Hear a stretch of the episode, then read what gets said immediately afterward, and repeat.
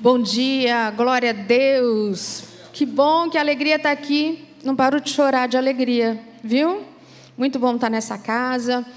É muito especial esse convite. Estou muito, muito feliz de verdade. Me sinto tão mimada e honrada por essa família, mas acima de tudo, mimada e honrada por Deus, por poder estar trazendo e compartilhando essa palavra.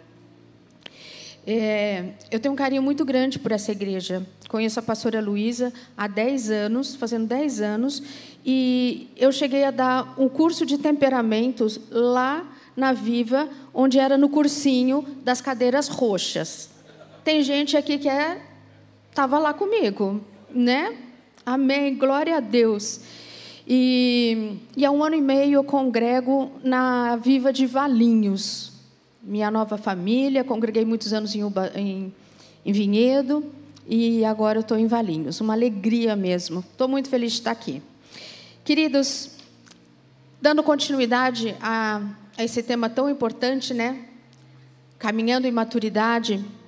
Antes de entrar propriamente no versículo que eu quero falar com vocês, eu tenho que falar sobre o meu testemunho pessoal. Há 32 anos atrás, eu conheci Jesus. E foi num momento que muito especial. Eu estava super bem, tranquila, não tinha nenhum não tenho nenhum testemunho de muita dor, muito pelo contrário, foi no momento de amor, eu estava muito bem. Mas tinha 28 anos de idade. Há 28 anos eu procurava a Deus. Eu queria um Deus próximo de mim. Eu fui por vários caminhos, fiz tudo direitinho, mas nenhum caminho me levava realmente a me aproximar de Deus. Eu tinha aí uns 22 anos de idade, 23, eu falei: chega, não quero mais religião nenhuma. Conheci tanta gente boa, conheci mesmo, pessoas muito bondosas, mas eu sentia a falta de um Deus próximo. Eu sentia a falta de conexão com Deus, de um Deus amigo. E eu falava isso. Eu quero um Deus amigo. E aí, minha irmã mais velha já era convertida, meu irmão mais novo. É, eu ia na igreja de vez em quando por educação, aquela coisa, deixa eu ir por educação. Mas aí estou eu lá, morando na Inglaterra, longe da minha família, já casada. Quando fiquei sabendo que meu irmão mais velho que também e minha cunhada percorreram outros caminhos por muitos anos, haviam aceitado Jesus como Senhor e Salvador. Aí sabe o que aconteceu? Fiquei é muito curiosa. E fui para a igreja por curiosidade. Verdade. Eu fui para a igreja por curiosidade. Falei, será que é esse o caminho que vai me levar para Jesus, para Deus? Eu quero conhecer. E comecei a congregar numa igreja eu morava em Brighton, no sul da Inglaterra. E nessa igreja eu fui participar de um. Como fosse um GPS, mas apenas para as pessoas que estavam se chegando na igreja. Tinha até um curso, o, o tema dos estudos era Just Having a Look. Só estou dando uma olhadinha. E conforme eu fui entendendo a obra da cruz, que o pastor Mário falou hoje aqui, né? Quando eu fui entendendo quem era Jesus de verdade, o que ele realmente tinha feito por mim lá naquela cruz, eu comecei a ficar tão animada.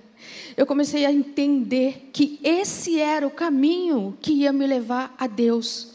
Essa era a conexão que eu queria.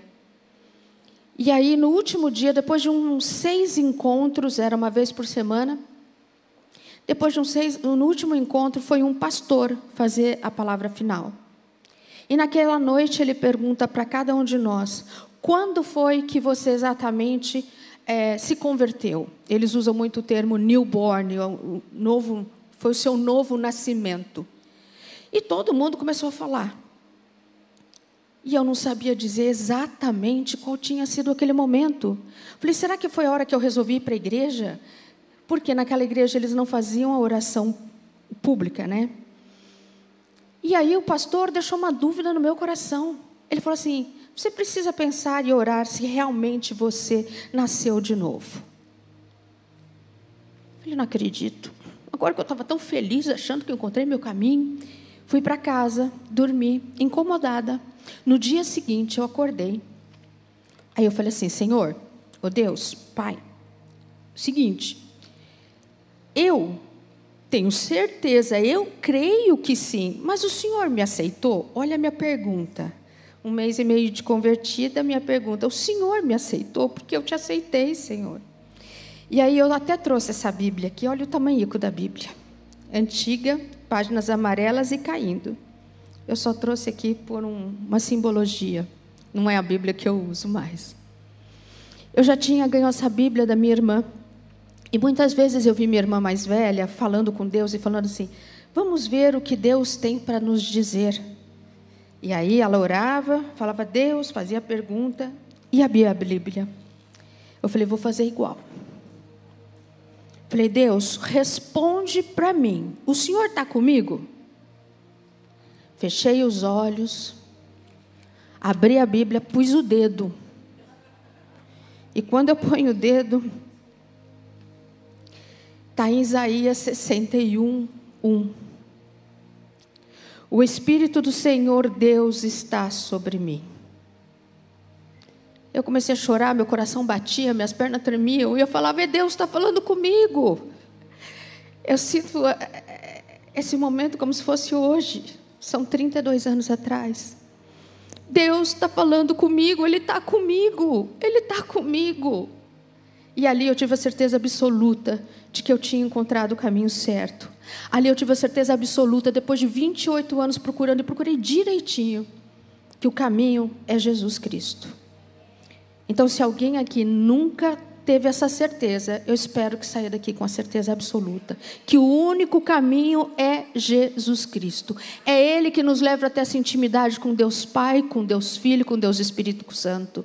É esse caminho que nos faz sentir Jesus nosso amigo, porque Ele nos chama de amigo. Não tem igual. É saber que Deus não está longe, não é o Deus de longe, que nem aquela canção, é o Deus de perto. E é esse Deus que eu tenho vivido, que eu tenho experimentado, essa paternidade que eu tenho experimentado há 32 anos para honra e glória do Senhor. Só que não termina aí, né? Aí eu, por curiosidade, eu falei, vou ler mais, né? Já entendi, Senhor. E o versículo continua: Porque o Senhor me ungiu para pregar boas novas aos pobres, enviou-me a curar os quebrantados de coração, a proclamar libertação aos cativos e a pôr em liberdade os algemados, a apregoar o ano aceitável do Senhor e o dia da vingança do nosso Deus, a consolar todos os que choram e a pôr sobre os que choram em Sião uma coroa em vez de cinza, óleo de alegria em vez de pranto, manto de louvor em vez de espírito angustiado eles serão chamados carvalhos de justiça, plantados pelo Senhor para a sua glória. Amém? Glória a Deus. Naquele momento eu não entendia nada, eu não sabia quem era o profeta Isaías, eu não entendia que isso daqui era a profecia para o Messias, que era já falando da vinda de Jesus, que era essa é a grande missão de Jesus. Mas Hoje eu entendo, graças a Deus, e creio que Deus tem muito para falar através dessa passagem. Quero ler também João 13, 34 e 36, que diz assim: Eu lhes dou um novo mandamento, que vocês amem uns aos outros assim como eu os amei. Que também vocês amem uns aos outros. Nisto todos conhecerão que vocês são meus discípulos se tiverem amor uns pelos outros. Amém? Quem aqui é discípulo de Jesus? Amém? Se somos discípulos de Jesus, temos que demonstrar amor uns pelos outros. E ainda em João 14, 2. Em verdade, em verdade lhes digo que aquele que crê em mim Aquele que crê em mim fará também as obras que eu faço, e outras maiores fará, porque eu vou para junto do Pai. Você crê em Jesus? Então, nós temos que fazer as obras de Jesus. Então, nós temos que colocar tudo isso aqui né? Pregar as boas novas, proclamar libertação aos cativos, tudo que está aqui, que foi o que Jesus veio fazer na terra por nós. Nós temos que continuar, nós temos que colocar tudo isso em prática. Seguindo assim os passos de Jesus. E o título da minha palavra de hoje é Uns cuidando dos quebrantados de coração. Se nós queremos ser maduros, caminhar na maturidade espiritual, nós temos que ter cuidado com aqueles que sofrem. E esse quebrantamento aqui não é só aquele quebrantamento de dar diante de Deus de coração querendo receber tudo, mas também vem de coração contrito, de coração angustiado, e tem muita gente angustiada, tem muita gente sofrendo no nosso meio também. E nós precisamos cuidar de todos aqueles que estão se sentindo angustiados. E como que nós vamos cuidar dos quebrantados de coração? Primeira coisa, dizer ao Senhor: Eis-me aqui, Senhor, eu quero, amém? Nós cantamos o louvor, a gente tem que tomar cuidado com tudo que a gente fala. A gente não sabia, eu nem sabia quais são os louvores, mas no louvor nós falamos assim: usa-me, eu quero servir em qualquer lugar, em qualquer lugar. Amém? E é isso que eu quero sair daqui hoje, com a certeza que Deus vai tocar o coração de cada um de nós, que nós temos que servir, nós temos que amar em qualquer lugar. Amar dentro das quatro portas da igreja é maravilhoso, é bom, mas não é isso apenas que Deus quer de nós. Nós temos que amar lá fora e tem muita gente sofrendo. E eu quero aproveitar, porque eu estou aqui com esse símbolo, lacinho amarelo, porque nós estamos no mês do Setembro Amarelo, é o mês de campanha de prevenção ao suicídio. É um tema que ninguém muito quer falar. É um tema que a gente pensa que está sempre muito longe da gente, mas infelizmente ele está muito mais perto. Está bem perto. Os índices estão crescendo assombrosamente. Os últimos números são ainda oficiais de 2019, antes da pandemia, de 700. Eu não vou nem ficar falando dos números. Só quero dizer para vocês que nós, lá na igreja de Valinho, estamos acolhendo uma família que está sofrendo um luto um luto por suicídio. E isso é muito triste e muito perto. Então, queridos, por favor, escutem com atenção. É um mês de nós tomarmos mais consciência. É claro que nós temos que fazer isso todos os dias, 365 dias por ano, mas nós precisamos aproveitar esse mês e buscar conhecimento, porque para ajudar os quebrantados de coração, primeiro nós vamos dizer o quê? Eis-me aqui, Senhor, eu quero ajudar. Eu quero ajudar. Se você quer caminhar em maturidade, você tem que falar: Senhor, eu quero ajudar todo mundo que está sofrendo, que está perto de mim e que o Senhor me colocar. Depois, nós temos que ter conhecimento, porque às vezes a gente quer ajudar, mas sem conhecimento, nós corremos o risco de piorar a situação do que ajudar. Então, nada melhor do que esse mês de setembro. Está tendo lives, palestras. Claro, procurem os lugares certos, né? Informação segura. Né? Eu recomendo, por exemplo, a neurocientista Rosana Alves. Ela tem vários. Uh, uh, vídeos no YouTube, Rosana Alves. Ela é uma neurocientista, adventista, muito inteligente e tem vários vídeos e palestras sobre o tema. Então, vamos aproveitar o Setembro Amarelo, é o mês de prevenção ao suicídio. E o que leva uma pessoa a cometer o suicídio? Eu não vou dar uma palestra aqui sobre suicídio, mas algumas poucas informações. É uma dor tão grande, tão grande, que a pessoa não quer realmente perder sua própria vida. O que ela quer é matar a dor que ela está sentindo. Por isso que ela comete o suicídio. E quem pode ser vulnerável a isso? A gente quer dizer que eu não, em nome de Jesus. Pela fé é não. Nós não somos. Mas pelas pesquisas e pela ciência, todos podem ser vulneráveis. Não tem como ter garantia. Claro que nós temos a fé, nós não queremos que isso chegue até nós, mas nós precisamos tomar muito cuidado. E as causas que podem gerar essa dor tão profunda é, nunca é uma só, né? Nunca vão dizer a pessoa perdeu a vida porque estava é, num divórcio. Não. Geralmente são vários fatores e um fator geralmente é a pontinha do iceberg, né? A gente vê aquilo, mas provavelmente várias outras questões genéticas. Nós temos questões físicas, problemas muitas vezes hormonais. Aí eu brinco, né, que existe uma diferença entre hormônio e demônio certo? Muitas vezes as pessoas acham que apenas é o lado espiritual. Sim, o lado espiritual pode ter, e a primeira coisa que nós vamos fazer é orar. É orar. E se for apenas espiritual, ô oh glória, é mais fácil, Jesus amado. É nós praticarmos a fé. Está quebrado em nome de Jesus toda maldição, toda angústia, toda tristeza que venha do reino apenas espiritual, está cancelado. Só que o problema é que muitas vezes não é apenas espiritual. Não é um demônio que está ali. Aí tem pastor que quer expulsar os demônios. Na verdade, é o hormônio. Tem muita questão fisiológica. Gente, precisa tomar remédio, precisa se cuidar. Fisicamente, uma alteração hormonal causa, pode causar uma depressão profunda. E as questões emocionais, nem se diga. Perdas profundas. Perder. E o que é uma perda profunda? Para cada um. Ninguém pode ficar julgando o outro. Ah, imagina, tá desse jeito porque se aposentou. Eu ia estar tá feliz da vida se eu tivesse me aposentado. Jesus pode ser que tenha sido tão importante. Pessoas que muitas vezes dedicaram a vida inteira ali e depois não conseguem se firmar, se entender fora daquele contexto que viveu às vezes 40, 50 anos. Então não vamos julgar, não podemos julgar.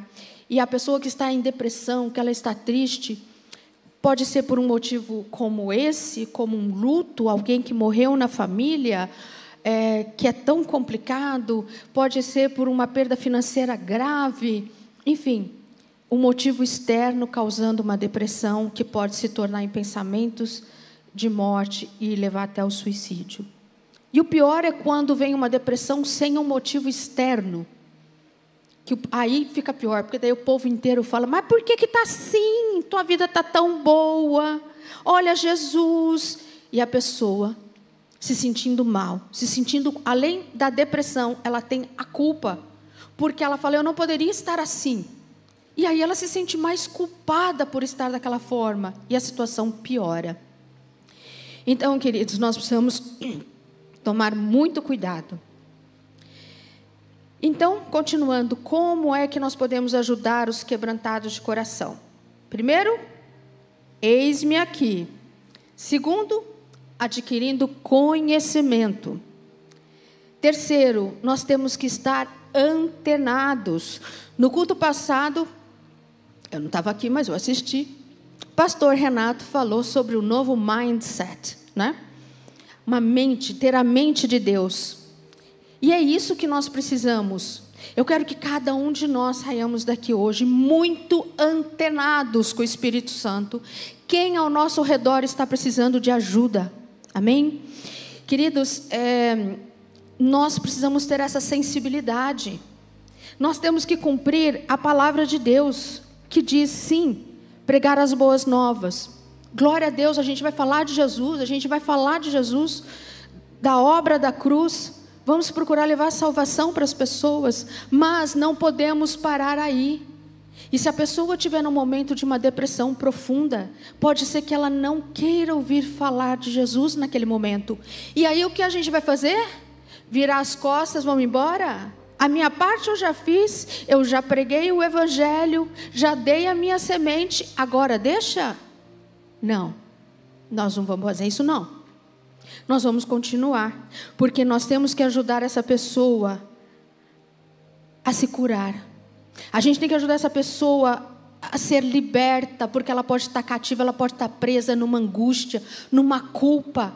Ela pode estar precisando liberar perdão. Ela pode estar precisando de tantas coisas. Ela pode estar precisando apenas de um ombro amigo.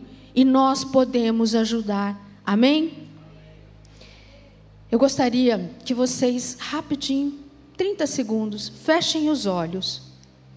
E em nome de Jesus, que o Espírito Santo de Deus mostrem pessoas, seja na sua família, no seu trabalho, na sua escola, na faculdade, no grupo do futebol, lá na academia, pessoas que estão com o coração quebrando, estão sofrendo angústia e dor. 30 segundos, o Espírito Santo vai mostrar para vocês.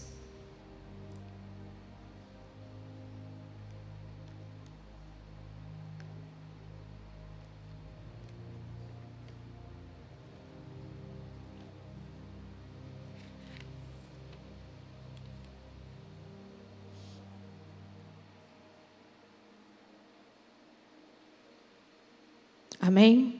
Guardem bem o nome dessas pessoas. Guardem muito bem o nome dessas pessoas. Porque vocês já disseram, eis-me aqui. Então vocês estão saindo daqui com a responsabilidade não dada por mim, mas dada por Deus, para ajudar estas pessoas. E como ajudar essas pessoas? Em primeiro lugar, orando, intercedendo, nem que seja na sua casa. Se Deus mostrar que você vai levantar, um, fazer um jejum por essa pessoa, o que você vai fazer? por essa ou por essas pessoas, nós vamos sair daqui com responsabilidade, porque, como cristãos maduros, nós temos a responsabilidade de ajudar as pessoas que estão precisando. Nós temos que levar essa liberdade para essas pessoas. E além de orar, o que, que precisa ser feito? Às vezes o cristão para na oração. Amém. Em primeiro lugar, nós vamos buscar o reino de Deus, nós vamos buscar a direção do Senhor, mas é preciso acolhimento. A palavra-chave é acolhimento. Converse com essa pessoa. Ofereça, escute. Acolhimento é uma escuta atenta. É empatia, é se colocar. Não adianta você falar, ah, eu sei o que você está passando. Não, não sabe. Mas você está sofrendo? Eu quero te ouvir. Pode falar. E aí, nós cristãos, muitas vezes cometemos um erro que na minha opinião é um erro. Nós não sabemos escutar. Então, quando a pessoa fala, ah, eu estou angustiado, acho que eu não estou mais querendo viver. O que nós fazemos? Está repreendido em nome de Jesus, porque é o Senhor, que o Senhor te traga alegria, que o Senhor te traga paz. Amém. Mas calma, não é hora. A palavra de Deus nos ensina que nós temos que saber ouvir muito para depois falar. Escute a pessoa. Pergunte o que você está sentindo. Deixa a pessoa chorar. Jesus chorou. Deixa a pessoa chorar. Dá o seu ombro. Acolhe. Depois disso é que nós vamos continuar ajudando essa pessoa, né? E, e depois o que nós devemos fazer? Claro, nós vamos falar de Jesus, nós vamos falar do amor de Jesus. Se ela não conhece Jesus como Senhor e Salvador, nós vamos apresentar esse Jesus maravilhoso, a obra que ele fez na cruz por nós. E por fim, nós vamos acionar uma rede de apoio. Amém? Eu passei por uma crise muito complicada na pandemia. Eu tive um burnout, né, por estresse de trabalho. Foi muito complicado, muito difícil. Mas glória a Deus, eu tive pessoas muito próximas para me ajudar. Meu marido, em primeiro lugar, foi uma bênção na minha vida. Meus irmãos, meus irmãos, meu irmão mais velho, que hoje é pastor também. Minha rede de apoio aqui, pastora Luísa. Eu tenho a honra de ter pastora Luísa como minha amiga, minha conselheira. A gente toma muito café terapêutico juntas, né? Então eu tive essa rede. Mas eu precisei ser medicada. Eu tomei um antidepressivo. 32 anos de convertida, 37 como psicóloga, eu tomei remédio. Eu precisei. Tá tudo certo. Tomei seis meses, medicada por médico. Não é o resto da caixa da tia que sobrou, não. Esse não pode tomar, tá? É com receita médica passei por uma crise, uma tempestade na minha vida muito forte, muito forte. Me agarrei a Jesus Eu me via dentro de um barco, o mastro e Jesus e eu agarrada numa tempestade que parecia que não ia acabar nunca. Se você está sofrendo de angústia, se você que está escutando a gente aí também, pelo YouTube, está passando por uma tempestade, primeira coisa, se agarre muito a Jesus. Ele está no barco. Agarra firme a Jesus. Parece que a terra não vai chegar nunca, mas ela chega. E hoje, para honra e glória do Senhor, já faz um ano, eu estou curada, estou passando um novo momento na minha vida. Hoje tenho chorado muito, mas de muita alegria. De muita, muita alegria. Amém? E por último, não desistir, querido. Então, nessa rede de apoio, se a pessoa está sofrendo, por favor, acione a família dessa pessoa, ajude a procurar um médico, ore por ela, mas precisa ir no médico, precisa ir no, no hospital, se for o caso, tá? Vamos acionar essa rede de apoio. E por último, não desiste até o momento da cura. Quando alguém está com um problema sério, por exemplo, um luto, todo mundo para, todo mundo vai lá para ajudar, né? Que bom, glória a Deus, precisa isso. Mas aí vai passando uma semana, um mês, dois meses, e a gente quase esquece dessa pessoa. Mas essas pessoas que Deus colocou no seu coração hoje, vocês não vão esquecer, não, em nome de Jesus. Porque um cristão maduro tem que caminhar por muito tempo, dá trabalho. Um luto, nós falamos em dois anos. Um processo de luto por uma perda significativa de alguém. Então, queridos, o cristão maduro, ele não desiste. Não importa quanto tempo nós tenhamos que caminhar com essa pessoa, mas nós vamos caminhar em nome de Jesus. Amém? E eu tenho algumas preocupações para fechar esse tema. Primeiro, Deus me incomoda muito para falar aos homens. Glória a Deus que eu estou aqui no culto de domingo, porque tem muitos homens aqui. O índice de suicídio de homens é quase quatro vezes maior do que o de mulheres. Porque sofrem calados. Então, glória a Deus pela vida de vocês, homens que estão aqui. Pense nas pessoas que Deus colocou. Devem ter outros homens que vocês precisam ajudar. Ou que vocês estejam precisando de ajuda hoje aqui. Vocês estão numa casa, numa família maravilhosa, com pessoas muito preparadas para poder ajudar. Busquem ajuda. Amém? Homens, busquem ajuda. Não sofram calados. Adolescentes, vocês também, o índice de morte, de suicídio dos adolescentes está crescendo. Tomem cuidado, vocês podem ser um canal de ajuda. Não façam o pacto do silêncio. O adolescente fala assim: ah, eu não posso falar para ninguém que eu me comprometi, eu prometi ficar quieto. Não façam isso. Busquem ajuda. Se você sabe que um colega está sofrendo muito, busque ajuda de um professor na escola, busque ajuda dos seus líderes, dos seus pais. Não fiquem quietos. E por fim, cristãos, em nome de Jesus, nós vamos primeiro buscar o reino dos céus. Nós vamos sim buscar a Deus. Mas se você precisa de ajuda, peça ajuda. Nós temos espírito, alma e corpo. E o complicado da história é a alma. E não é apenas para os psicólogos, não. Claro que eu, como psicóloga, tenho uma obrigação de ir mais fundo na ajuda, tenho técnicas e tudo isso. Mas se você diz, eis-me aqui, não importa qual é o seu grau de conhecimento, não importa qual é o seu grau de maturidade espiritual, nós estamos nessa casa para caminhar para um chamado de maturidade. Todos nós somos responsáveis por ajudar a todos que estão precisando. Amém? E por fim, nós vamos fazer o quê? Profetizar alegria. Uh! Porque onde nós vamos chegar?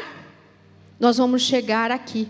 Consolar todos os que choram e pôr sobre os que choram em Sião, em Campinas, em Valinhos, em qualquer canto que Deus nos mandar, nós vamos trocar, né? Pôr sobre os que choram uma coroa em vez de cinza óleo de alegria em vez de pranto, manto de louvor em vez de espírito angustiado. Amém?